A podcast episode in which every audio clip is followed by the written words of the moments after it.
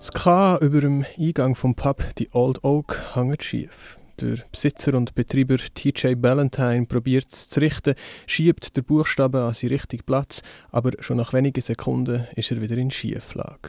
In Durham hat nicht nur die Beschriftung vom Pub gelitten. Wie der TJ Ballantyne da ein unbeholfen gegen die Verlotterung von seinem Pub ankämpft, steht sinnbildlich für die Entwicklung vom ganzen nordenglischen Dorf.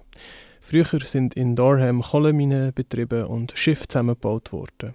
Aber in den 1970er Jahren ist Margaret Thatcher und mit ihr der Niedergang vom Bergbau. Im Rahmen von ihrem neoliberalen Programm sind Subventionen für die Kohleminen gestrichen worden. Aber für Durham ist der Betrieb der Mine zu einer existenziellen Sache geworden. Abhängig vom Abbau der Kohle, abhängig von der Lohnarbeit in den Minen, ist es Mitte 1980er Jahre zum grossen Bergarbeiterstreik gekommen. Der Streik ist verloren und fast vergessen gegangen. Aber nur fast. Man erinnert sich schon, man redet davon, im Pub, beim Bier, am Stammtisch, aber die Erinnerung lebt nicht. Keine politische Kraft stellt sich in die Tradition vom Streik.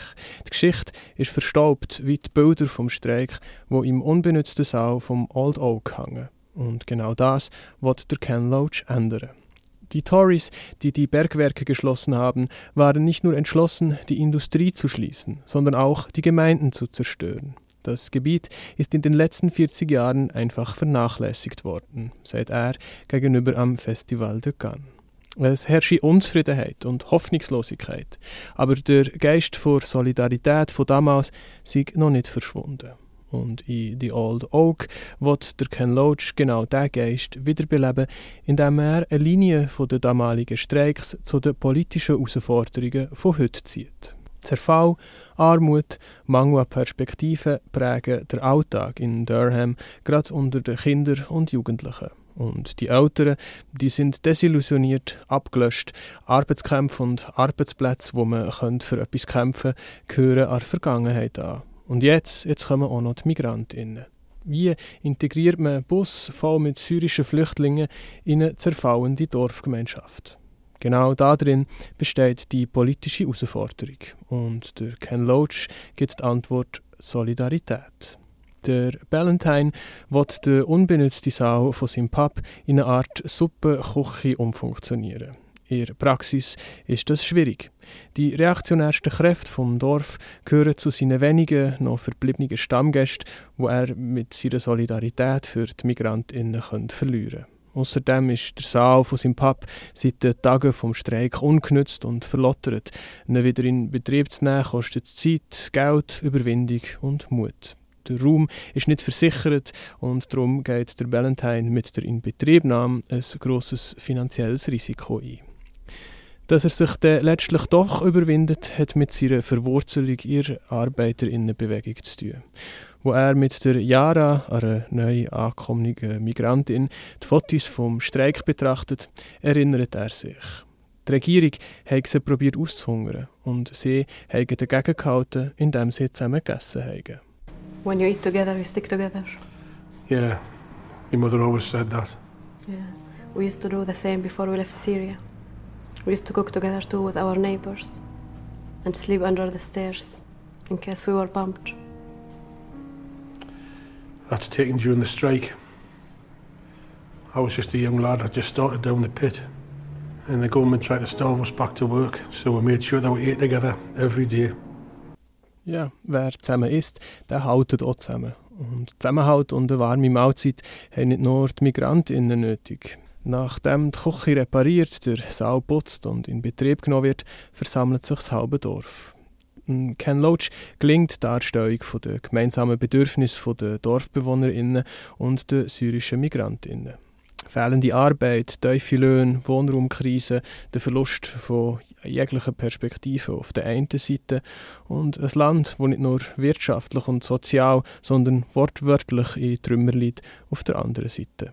Der Ken Loach beleuchtet beide Hintergründe ausführlich und feinfühlig aber nicht allen gelingt die Entwicklung einer solidarischen Haltung. In ihrer Verbitterung verpassen ein paar DorfbewohnerInnen die Chance, die in einem Zusammenschluss mit den Neuankömmlingen liegt. Am Stammtisch herrscht Frustration, wo sich in ausländerfeindlichen Parolen entlädt. Mit abschätzigem Blick und immer schon halbleerem Bierglas beobachten die reaktionären Geister von Durham, wie sich ihr letzter Rückzugsort in ein Flüchtlingslager verwandelt. I mean, I'm no racist, but I'm not happy about the school. All those extra kids in there. And I don't blame them, but some of them don't even speak English.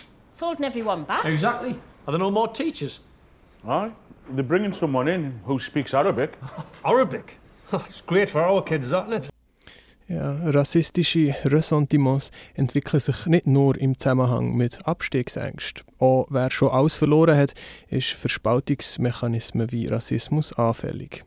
Dass ihnen nach allem, was sie haben müssen erleiden, jetzt auch noch ihre Pub weggenommen wird, vermögen sie nur mit Angriff auf die Schwächsten zu bewältigen dass der reaktionäre Rassismus vom Stammtisch aber hier in diesem Film nicht im luftleeren Raum hängt, sondern einen materiellen Boden hat, gehört zu den Stärken vom Film. Die Männer und Frauen, die sich da bei Bier und Frust zusammentun und sich später auf Social Media weiter austoben, die sind nicht einfach rechts, weil sie rechts sind. Sie gehören selber zu den grossen Verliererinnen. Sie sind die Opfer von einer Krise. So beschweren sie sich zum Beispiel über Immobilienspekulation, wo das Wohnen in ihrem Dorf verunmöglicht. They've been bought online, right, on an auction. They've never been to the village to have a look at the houses. They've never walked round the street. Our streets in our village, you know. Uh, bought by some speculating greedy bastard who'll rent them out to some fucking moron. The fucking parasites. Yeah. Der Ken Loach tut mit so Szenen nichts rechtfertigen, aber er erklärt, sozialer Abstieg und Perspektivenlosigkeit sind der fruchtbare Boden, wo fremdenfeindliche Haltungen darauf wachsen können. Der Ballantyne bringt es auf einen Punkt, wo er seinen alten Freund, der Charlie, konfrontiert. Charlie, at the state of our village, man. Look at all the crap that's happened to us over the years. The stuff that's happened to you. Stuff that's happened to me. And both were fathers. This place has been going to shite for years, long before the Syrians got here. Now I know you're not a stupid man. So how have you become this? Das Dorf sei schon lang, lang bevor die syrischen Migrantinnen angekommen wirtschaftlich am Boden. Er, der Charlie, suche doch nur nach einem Sündenbock. Ja, und das geht so weit, dass sie dann das Projekt vom Valentine sabotieren. Sie zerstören die Wasserleitungen vom Sau, vom Old Oak, wo damit unbenutzbar wird. Der finanzielle Schaden ist riesig. Der Valentine denkt als Aufgeben, will sich sogar das Leben nehmen. Aber er kommt dann durch den Tod vom Vater vor Jahren zur Besinnung. Es sind Szenen wie die, wo ein bisschen kitschig geraten sind. Abgesehen davon, dass auch noch ein paar andere Szenen ein bisschen zu gekünstelt herkommen, inszeniert der Ken Loach gekonnt eines der drängendsten Probleme unserer Zeit. Der Pub Old Oak funktioniert als eine Art Mikrokosmos, wo auf kleinstem Raum gesellschaftliche Widersprüche aufbrechen persönliche Schicksal, die Geschichte von Arbeitskämpfen, Rassismus, Solidarität, Volkstümelei, Elend und Hoffnung. Ihre Zeit von Krieg und Krise, ihre Zeit von sozialem Abstieg und zunehmender Migration sind Perspektiven auf das, was uns verbindet, unbedingt notwendig. Auch als Gegengewicht zur immer lauter werdenden rechten Hetze. Und genau diese Perspektive eröffnen der Valentine und Diara ihrem Publikum.